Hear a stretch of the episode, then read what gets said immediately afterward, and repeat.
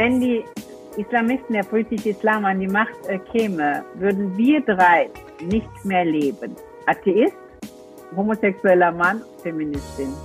Ja. Das sind genau die Dinge, die der politische Islam bekämpft. Die Tatsache, dass sie sagen, sie glauben nicht an Gott, die ist noch viel schlimmer, als zu sagen, ich bin Christ oder Jude. Schräg im Stall, der politische Podcast mit Thomas Sattelberger und Fabian Grischkat.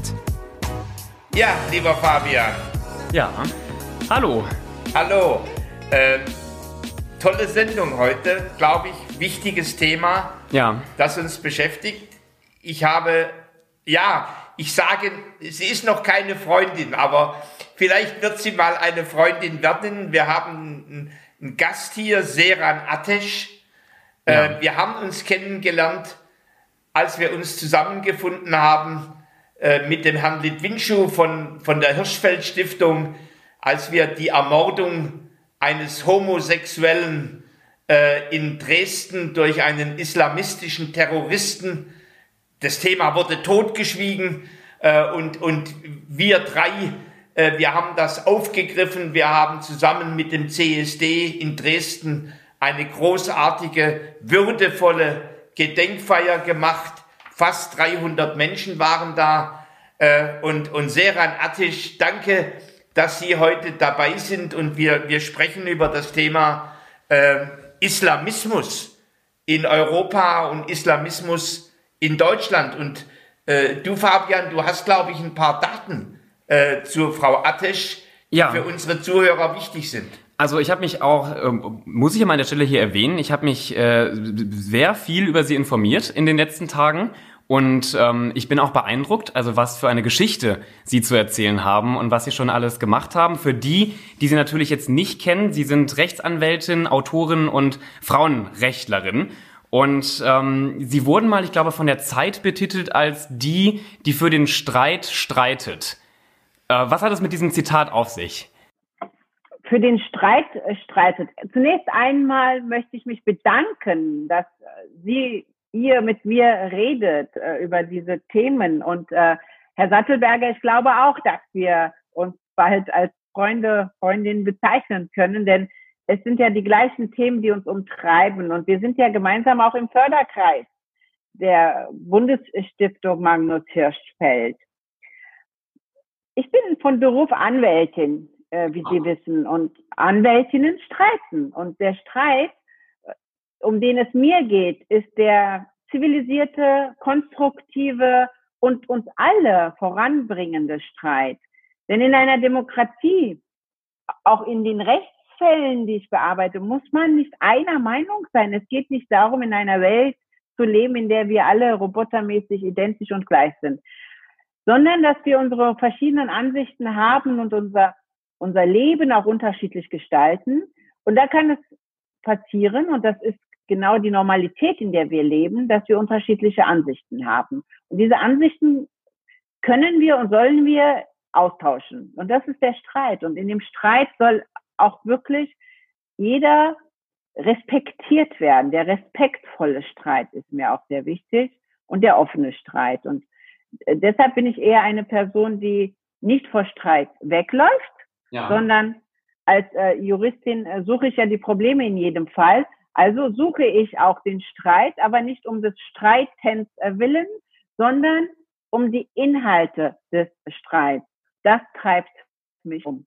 Ja, hier auch gerade in unserem Podcast streiten auch Thomas und ich ja gerne auch mal, weil wir oft verschiedener äh, Ansichten sind. Sie sind ja eine Verfechterin des äh, liberalen Islams, wenn ich das ähm, so sagen darf und so betiteln darf. Und Sie haben ja schon früh darauf aufmerksam gemacht, dass gerade auch in einem Land wie Deutschland eine sehr starke Spaltung vorherrscht, gerade wenn es um Themen wie den, den Islam geht, weil man eben auch zu wenig diskutiert. Und Sie haben mal in einem, ich glaube, es war in einem Podcast gesagt, dass auch Sie oft in eine Ecke oder eine rechte Ecke zusammen mit der, mit der AfD gedrängt werden, sobald sie auch nur ansatzweise irgendetwas am Islam kritisieren. Ist das, ist das in Ihren Augen ein großes Problem in Deutschland, dass wir vielleicht auch viel zu wenig über den Islam diskutieren?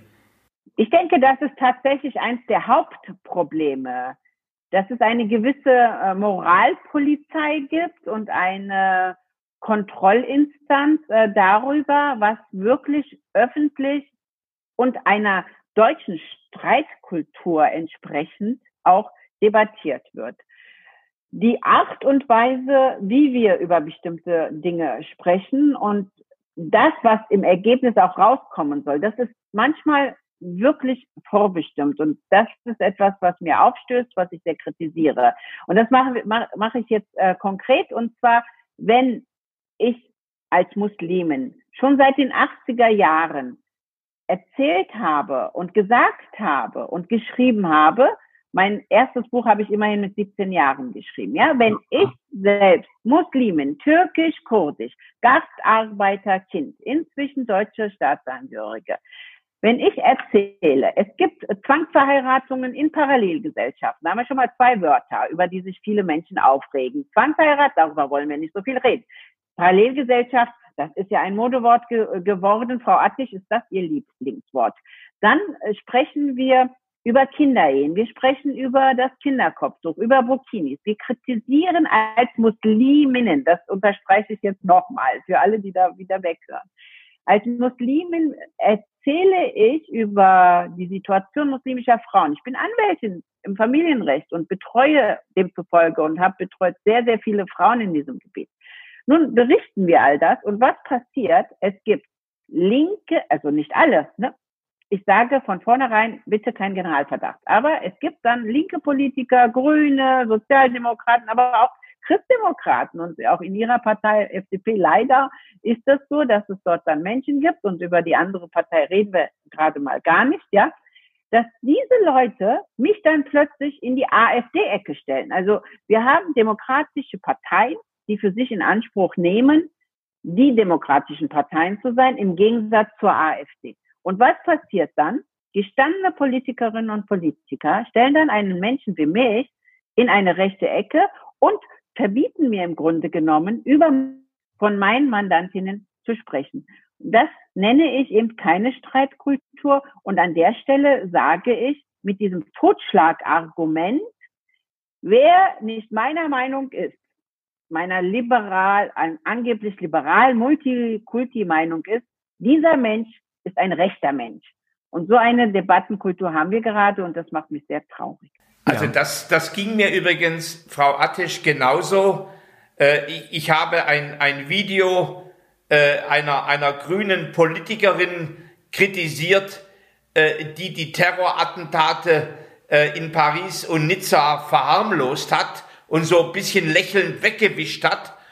Und dann hat mich ein, ein Kollege aus dem Bundestag mit dem ich zusammen im Bildungsausschuss sitze, der hat plötzlich begonnen zu trommeln, ich würde eine rechte, rechte Attacke äh, äh, auf, die, auf, die, auf die grüne Kollegin von ihm führen äh, und, und wollte mich da wirklich in, in eine rechtsradikale Ecke reinstecken. Und er hat mich dann auch noch verantwortlich gemacht für Morddrohungen, die diese Kollegin wohl oder angeblich wie auch immer erhalten hat.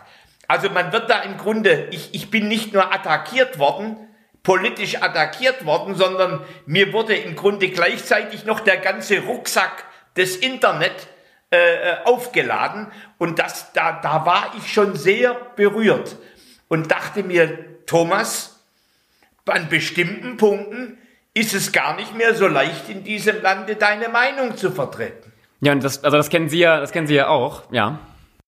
Darf ich noch ein Beispiel nennen? Und zwar das Thema graue Wölfe, das Thema Muslimbrüder, das Thema politischer Islam. Nun gehöre ich mit meinen jetzt 57 äh, Jahren zu den Menschen, die seit den 80er Jahren, also jetzt schon seit 37 Jahren, immer wieder versuchen, gerade hier in der Stadt Berlin, darauf hinzuweisen, dass es so etwas wie die grauen Wölfe gibt dass es so etwas wie den politischen Islam und die Muslimbrüder gibt und erzählen von den Strukturen. Wir berichten von Vorfällen. Ich bin selbst Opfer eines Anschlages geworden 1984 gegen eine Beratungsstelle für Frauen aus der Türkei. Alles, was man im Zusammenhang mit dieser Tat recherchiert hat, führte unter anderem in die Ecke der Milli äh, radikaler Islamisten und so weiter.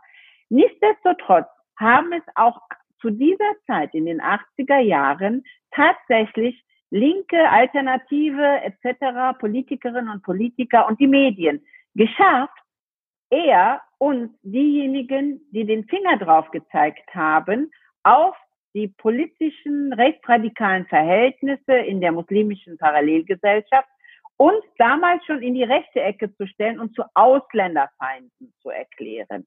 In den 80er, 90er Jahren wurden wir nämlich als Ausländerfeinde bezeichnet, wenn wir über die vielen Menschenrechte verletzenden Traditionen und Kulturen in der Parallelgesellschaft berichtet haben. In den 90er Jahren war es dann immer mehr der Rassismus und jetzt aktuell hat man ein neues Schla neue Kampfbegriffe äh, kreiert, also nicht nur eins, sondern mehrere. Eins davon ist die Islamophobie und das andere ist der sogenannte antimuslimischer Rassismus.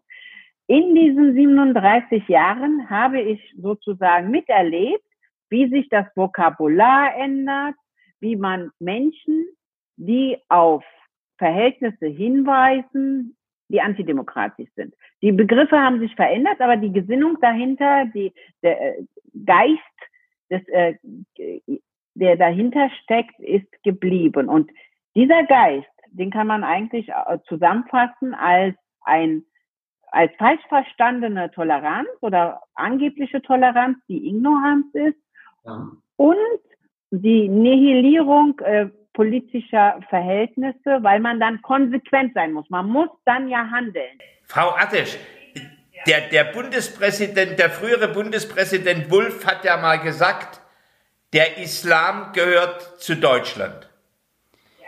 Äh, wir haben in Deutschland, die, die viele Menschen glauben, es seien 20 Millionen. In Wirklichkeit sind es zwischen 4,4 und, glaube ich, 4,8 Millionen Muslime. Also irgendwo 5 bis 6 Prozent unserer Bevölkerung. Äh, wie, wie beurteilen Sie den Satz, der Islam gehört zu Deutschland? Darf ich zunächst einmal was zu dieser Zahl sagen? Ja. Ich finde es für äh, Deutschland und für die politische Debatte eigentlich armselig, wenn ich das mal ganz grob bezeichnen kann. Ja, das äh, entschuldigen Sie auch vielleicht diesen groben Ausdruck, aber es ist im Grunde armselig, dass wir mit einer Zahl arbeiten, weil das ist arm an Debatte und an Fakten, dass wir mit einer Zahl arbeiten, die lediglich dadurch äh, zustande gekommen ist, dass man die, das, die Einwohnermeldeämter befragt hat und nach der Registrierung der Menschen, die aus islamischen Ländern kommen, festgestellt hat, wie viele Muslime in Deutschland leben. Das heißt, jeder Mensch, der aus, aus einem islamischen Land kommt und einen entsprechenden Namen hat, wird als Muslim. Also auch Christen. Also auch Christen, also auch Atheisten. An dieser Stelle müssen wir schon Kritik üben und sagen, naja, wenn die Zahl der Muslime, die in Deutschland lebt, und die ist selbstverständlich, jeder, jede kleine Zahl auch ist wichtig und bei jeder Zahl muss man handeln. Wenn diese Zahl so wichtig ist, dann sollte doch ein Land wie Deutschland endlich belastbarere Daten erheben können. Das ist das eine. Und das andere, dieser Satz, der Islam gehört zu Deutschland, ist ein Nichtsatz in meinen Augen. Ja, was ist denn der Inhalt dahinter? Herr Wolf hat sicherlich gute Absichten gehabt. Ich bin ihm mehrmals begegnet, ich habe mit ihm gesprochen und das, was er damit ausdrücken wollte, war sicherlich auch edel. Nichtsdestotrotz konnotiert dieser Satz aber auch, dass damit gesagt wird, der Islam war schon immer da, er existierte immer und er ist so ein essentieller Bestandteil dieses Landes, dass es wieder falsch ist. Also er ist richtig und er ist falsch. Und deshalb ist äh, die Debatte danach äh, sehr viel wichtiger. Ja, Sie haben aber auch, also ähm, zumindest meine ich das, äh, ich hoffe, ich ordne das Zitat jetzt nicht falsch, aber ich glaube, Sie haben mal gesagt, der politische Islam gehört nicht zu Deutschland. Und äh, gerade momentan auch wieder durch die Anschläge, die wir zum Beispiel in Wien hatten äh, oder den Anschlag, den wir in Dresden hatten, ist jetzt auch durch zum Beispiel einen Herrn Kurz dieser Begriff politischer Islam wieder sehr in den Vordergrund gerückt worden. Nun gibt es viele kritische Stimmen, die ja sagen, ein, also dieser, dieser Begriff wäre gar nicht wirklich definiert und einen feststehenden politischen Islam gibt es, gibt es gar nicht. Andere, wie zum Beispiel Herr Kurz, sagen, nein, wir müssen da aktiv gegen, gegen vorgehen, so dass darf es in unserem Land nicht geben. Was ist denn, wie gesagt, Sie haben gesagt, ein, der politische Islam gehört nicht zu Deutschland. Was ist denn da Ihre Einschätzung?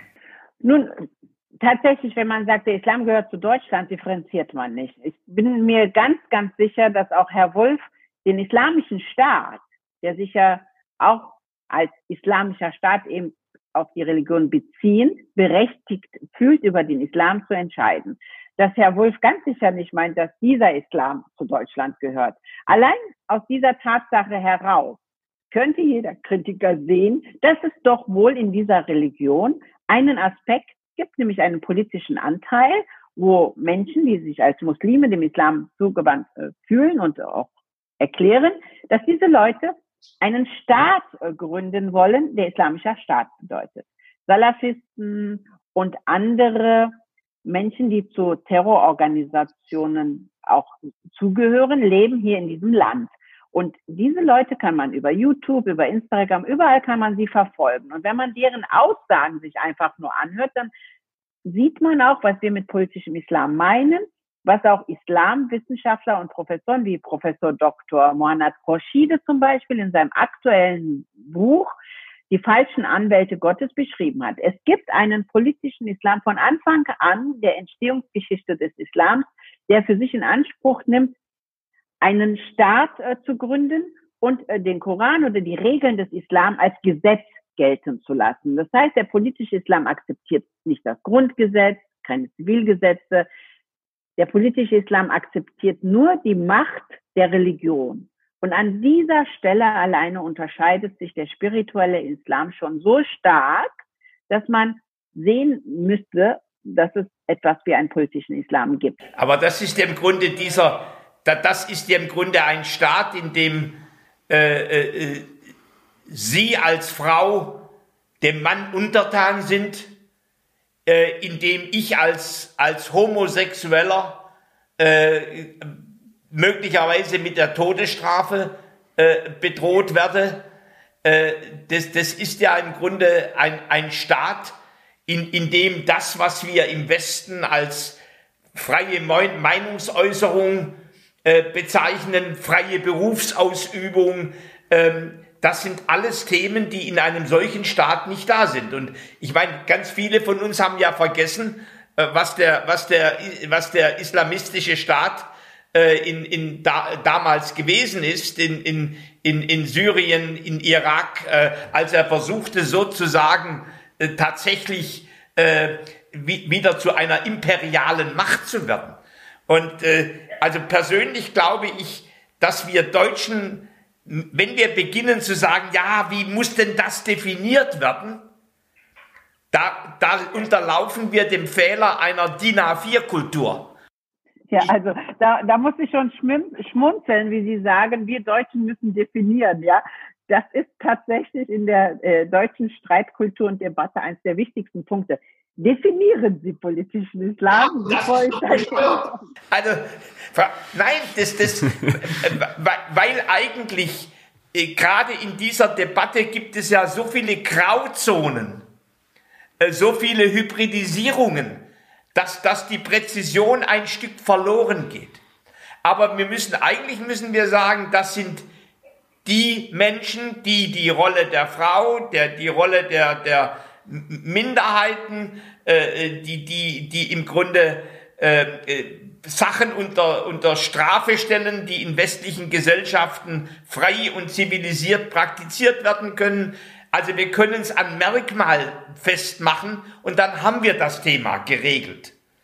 Ob dann noch ein bisschen nach links und rechts eine Unschärfe ist, wäre mir im Grunde egal. Ich fand das Stichwort, was Sie gerade gesagt haben, imperiale Macht, ganz wichtig.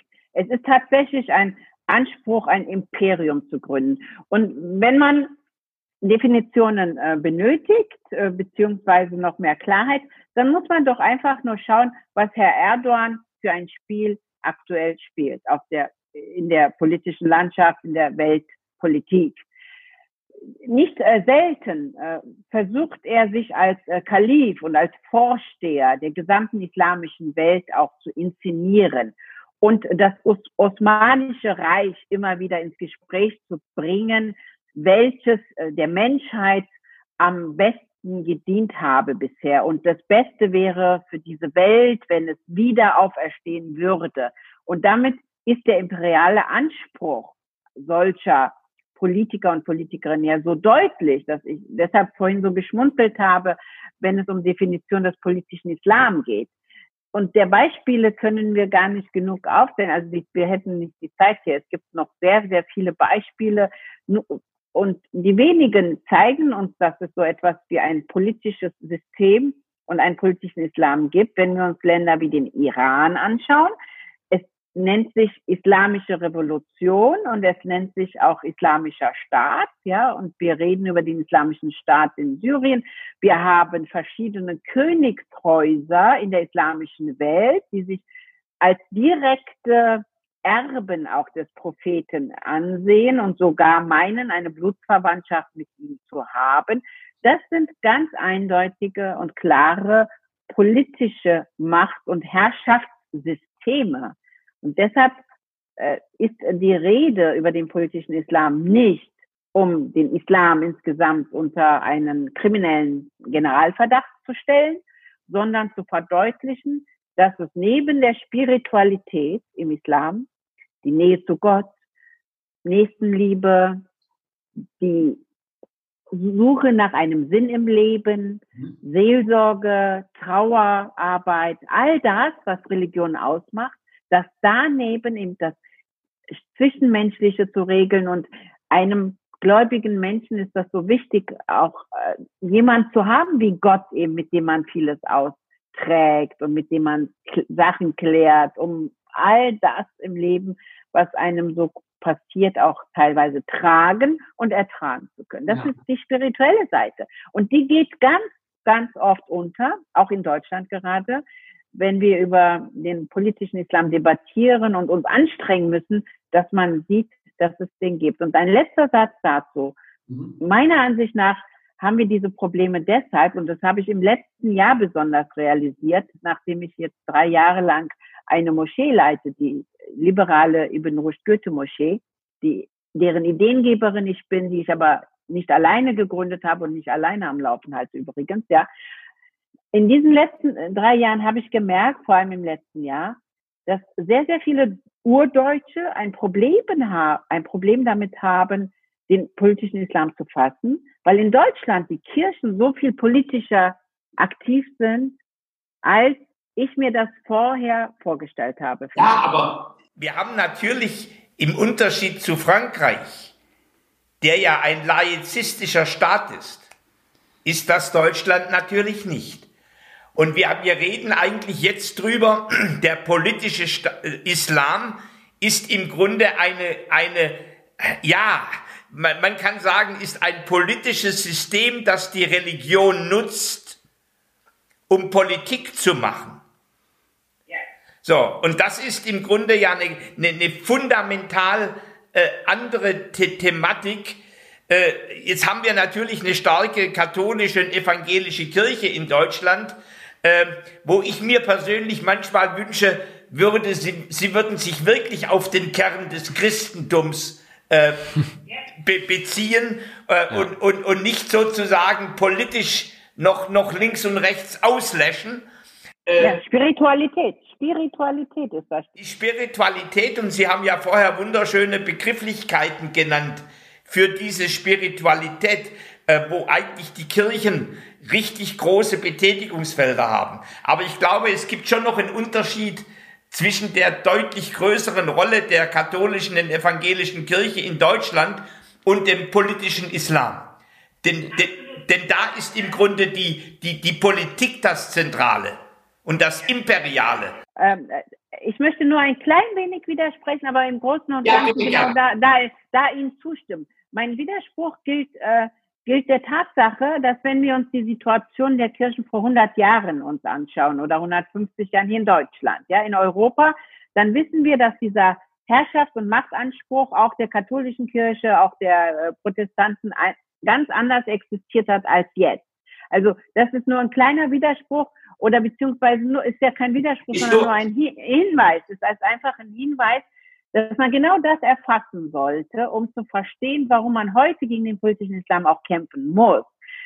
Die Kirchen in ganz Europa haben lange Zeit ihre Kämpfe ausgetragen gegenüber der Demokratie. Sie wollten nicht aus der Politik rausgedrängt werden. Das ist ja kein freiwilliger Protest gewesen, ja. Die 68er hat unter anderem auch dazu beigetragen, dass Religionsvertreter aus den Schlafzimmern, ja, der Privatpersonen verdrängt wurden. Ja, niemand hat das Recht, in meinem Schlafzimmer darüber zu entscheiden, wie ich meine Sexualität lebe. Das sind Parolen der 68er. Was will ich damit sagen? Ich will damit sagen, dass inzwischen die Kirchen, das Christentum in Europa begriffen haben, dass Demokratie nicht schädlich für sie ist, sondern dass sie Teil der Demokratie sein können und wurden zu Trägern und Trägerinnen der Demokratie. Und das ist der Unterschied, den wir ab, absolut haben aktuell mit dem politischen Islam.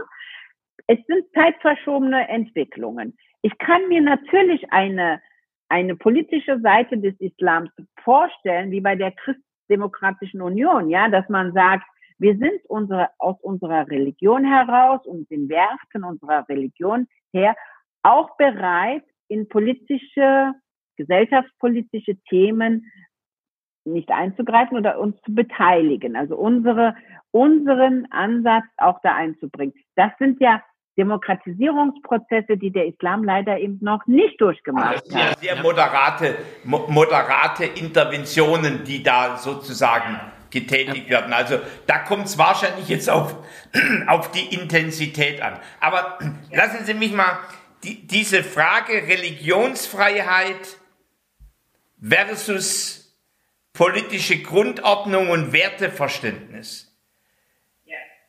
Sind Sie dafür, dass die Kopfbedeckung für junge Mädchen verboten wird. Da wollte ich nämlich gerade auch noch mit, mit drauf eingehen, weil das ja gerade auch eine Forderung ist, die oft aus islamfeindlichen Richtungen kommt. Und Sie, also Sie bezeichnen sich ja als islamkritisch. Und ähm, ich war doch ein wenig überrascht, als äh, ich gehört habe, dass Sie anscheinend auch für ein Kopftuchverbot, zumindest bei äh, jungen Frauen sind. Wie ist denn da Ihre Einstellung? Ja, jetzt muss ich mich outen.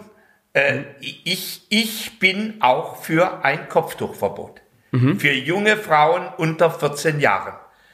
Äh, das ist nicht die, die Meinung meiner Fraktion und meiner Partei. Wir haben die Debatte noch nicht zu, zu Ende geführt, aber ich persönlich trete dafür ein.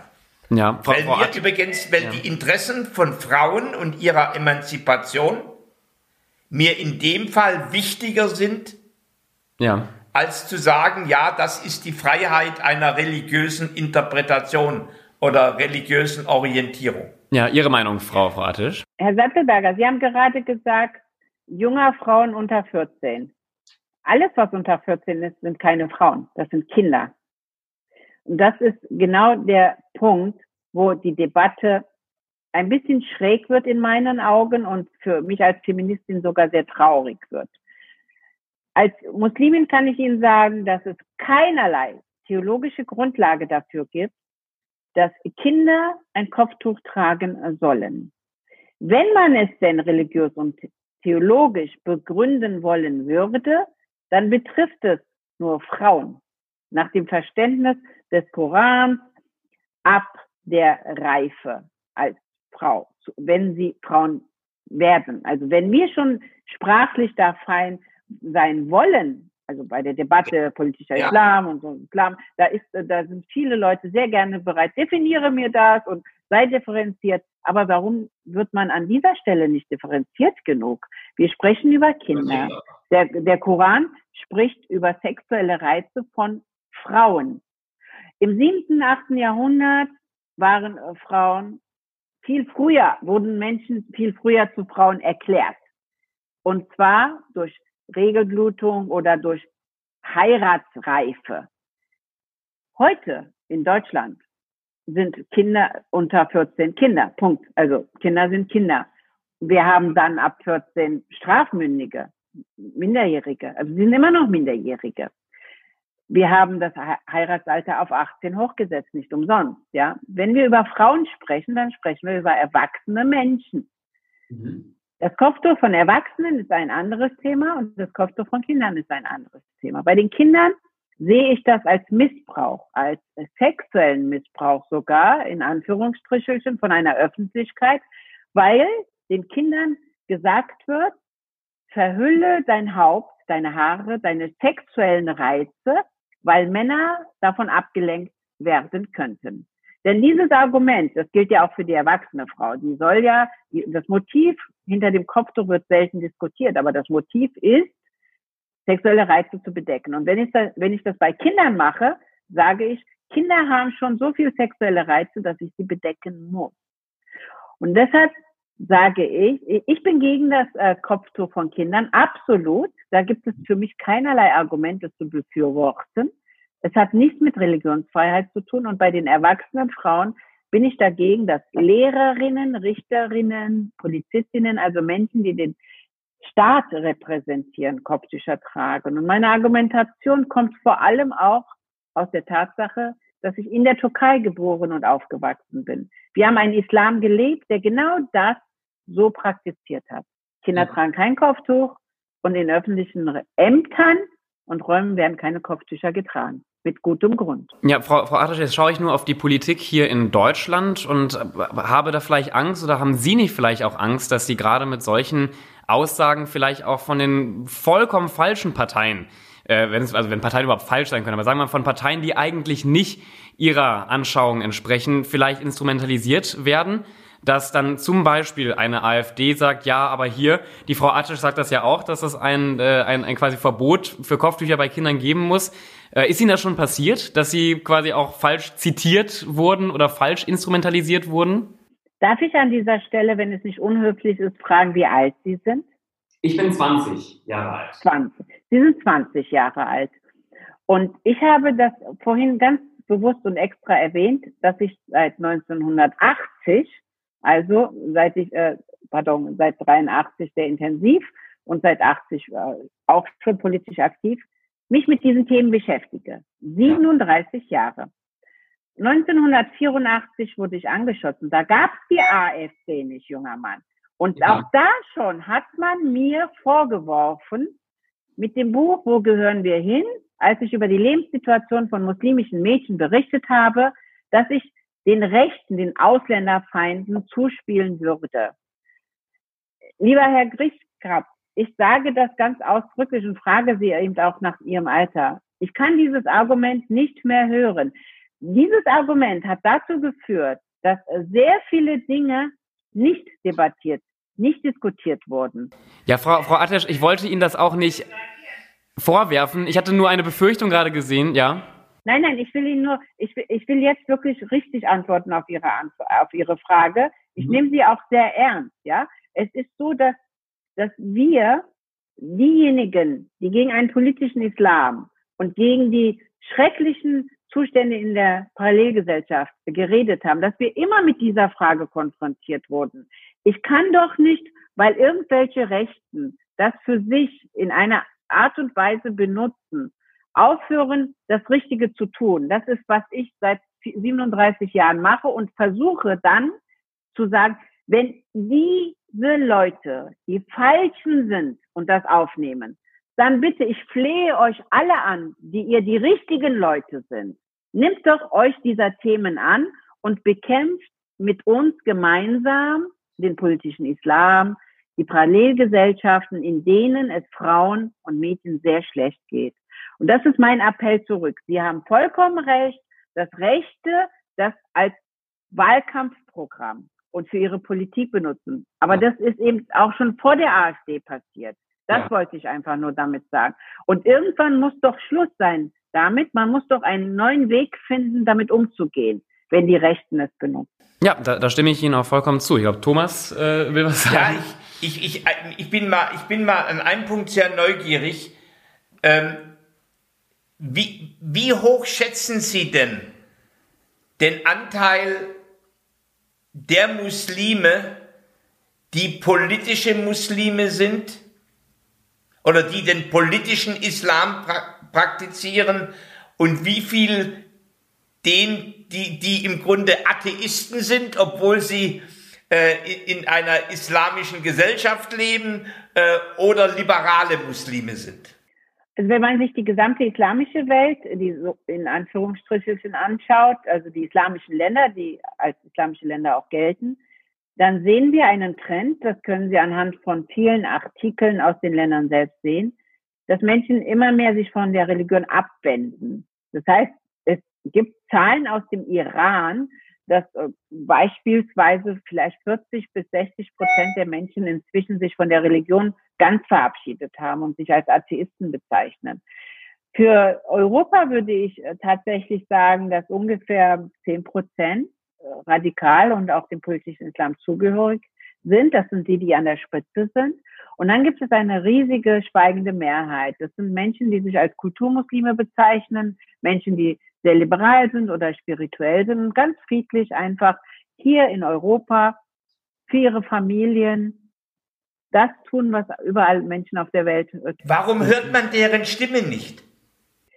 Wenn diese Menschen sich zu Wort melden, wie ich das ja auch tue, mit vielen einigen oder mit einigen Verbündeten, dann ist man ganz schnell wieder bei dieser Debatte. Man wird sogar als Muslimin belehrt über die eigene Religion. Man sagt mir dann, aber das ist doch islamfeindlich, wenn du das sagst. Und ich sage, entschuldigt bitte, ich bin Muslimin und führe eine innermuslimische Debatte. Wieso bezeichnest du das dann als islamfeindlich von außen? Da wird schon mal schräg, ja. Und wenn ich als Muslimin eine Einstellung, auch, auch, auch besonders aus der Türkei kommt, zum Kopftuch habe und dann belehrt mich eine urdeutsche Atheistin darüber, dass das Kopftuch doch ein religiöses Symbol ist, dann wird es schräg, dann ähm, bin ich irritiert ja. und denke, aber gerade das ist doch Rassismus, was du da gerade betreibst. Arrogante Kolonialismus, das ist der Postkolonialismus, ja, den ja. du da betreibst, sage ich.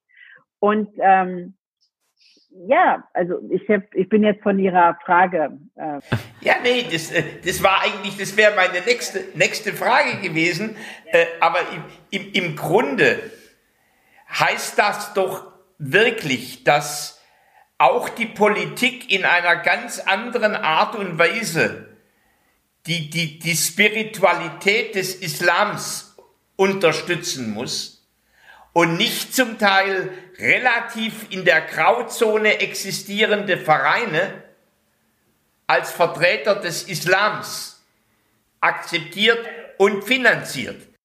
Der Islam ist sehr plural. Und das wird nicht abgebildet in der Deutschen Islamkonferenz, in den verschiedenen Instituten.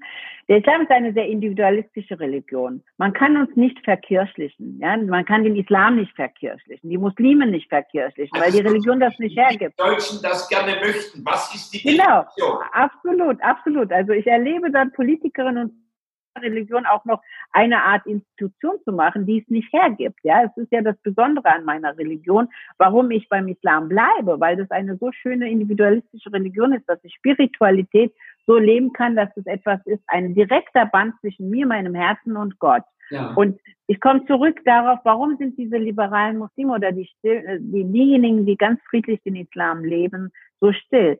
Sehen Sie, ich lebe unter Personenschutz durch das LKA. Je weiter Sie sich beschäftigen mit der Liberalität im Islam, mit Reformen im Islam, desto komplizierter und gefährlicher wird es innerhalb der muslimischen Gemeinschaft.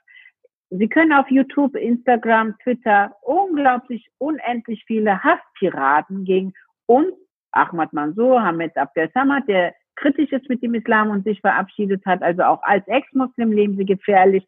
All diese Menschen werden mit Morddrohungen überschüttet und mit Hasstiraden und das ist auch das Argument, äh, lieber Herr Grieskat, was ich ganz oft höre von jungen Menschen, die sagen, ich möchte aber nicht so leben wie du. Ich habe Angst. Ich würde gerne, ich würde gerne was machen, aber ich habe Angst.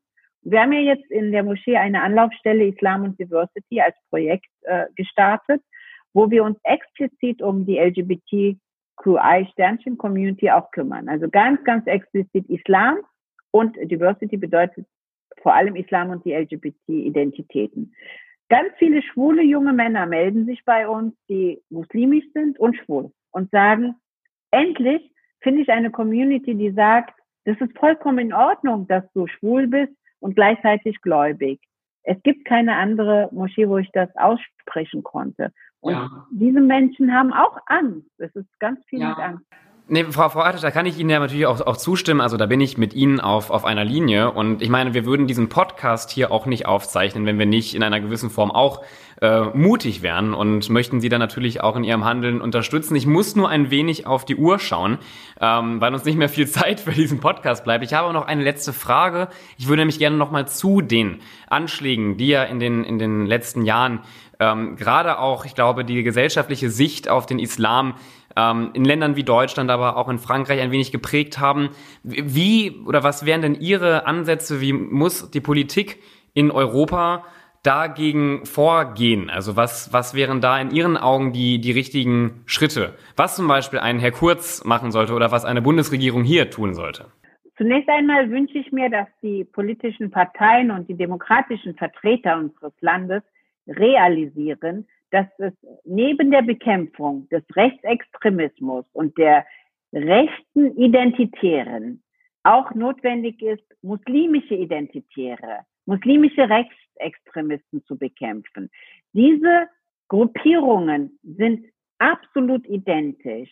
Und ich habe das Gefühl, ich hoffe, es stimmt, dass Herr Macron und Herr Kurz das jetzt begriffen haben nach den letzten bestialischen Attentaten durch Islamisten, dass es hier eine Gruppe gibt von Islamisten, die man eben so bezeichnen kann, die nicht anders zu bekämpfen sind wie der deutsche Rechtsextremismus oder der europäische. Das wünsche ich mir, dass man das realisiert. Und wenn man dann die Begriffe wie muslimische Identitäre begreift, dass es die gibt, dass es diejenigen, dass diese Leute wirklich nicht so anders sind als die Nazis, hier ja. in Deutschland, die wir bekämpfen. Dann kommen wir, glaube ich, alle gemeinsam einen Schritt weiter und die friedlichen Muslime werden sich trauen und sagen, oh ja, jetzt sind diese politischen, demokratischen Vertreter auch meine Vertreter, weil sie für den spirituellen Islam, für den auch konservativ friedlichen Islam sich einsetzen. Ja, ja, vielen Dank auch für, für die Antwort. Wie gesagt, ich würde auch gerne mit Ihnen noch stundenlang weiter über das Thema ja, diskutieren. Wie geht's denn dir, lieber Fabian? Jetzt machst du noch mal ein Schlusswort. Wenn du mein so als 20-Jähriger ja. das reflektierst, was, was, was du jetzt gefragt hast, was wir diskutiert haben, wie geht es dir damit? Ich glaube, aber das gebe ich auch ehrlich, ehrlich zu, vielen Leuten in meinem Alter oder bei, bei vielen Leuten, die in meiner Gruppe, aus meiner Gruppe kommen, da herrscht eine große Unwissenheit, aber auch eine große Unsicherheit über den Islam, weil ich zum Beispiel bin auch Atheist und habe mich natürlich in der Schule auch im Philosophieunterricht äh, mit verschiedenen Religionsformen beschäftigt, aber das waren dann vier, fünf Monate in der man mich quasi äh, gelehrt hat über den, den Islam, aber viel, viel zu wenig, dass ich darüber auch wirklich mir eine Meinung bilden könnte oder dass ich damit äh, auf einem Level wie, wie mit Ihnen diskutieren kann. Und ich glaube, es ist ganz wichtig, erstmal auch natürlich Menschen wie Ihnen zuzuhören ähm, und sich erstmal viel intensiver auch mit den Werten und, und der Religion an sich zu beschäftigen, um dann auch zu überlegen, okay, wie können wir jetzt das integrieren quasi in ein Zeitalter 2020? Also wie kann, wie kann diese Religion, aber auch also diese Werte trotzdem noch mit den demokratischen Werten vertreten werden? Also das ist meine Ansicht, ich glaube, wir jungen Menschen müssen erstmal zuhören, ähm, diskutieren und dann auch mal wirklich logische Ansätze finden und nicht immer nur sagen, ja, Kopftuch äh, rauf und runter oder ähm, der Islam gehört nicht zu Deutschland, der Islam gehört zu Deutschland. Ich glaube, wir müssen viel mehr differenzieren. Das als Schlusswort. Ich Wunderschönes Schlusswort. Schön. So, ich würde mal an unsere ZuschauerInnen und ZuhörerInnen ähm, gerne auch, auch diese Frage stellen. Was ist eure Einschätzung zu diesem Thema? Habt ihr da eine, eine Meinung, Erfahrungen? Schreibt uns das gerne mal. Äh, und wir würden uns natürlich wie immer über eine positive Bewertung freuen, um ja auch in den Podcast-Charts weiter aufzusteigen. Ich bedanke mich herzlich bei äh, Frau Atesch und natürlich auch bei Thomas, äh, dass ihr heute die Zeit gefunden habt für diesen Podcast und sage einfach Ciao. Tschüss. Ich bedanke mich ebenso.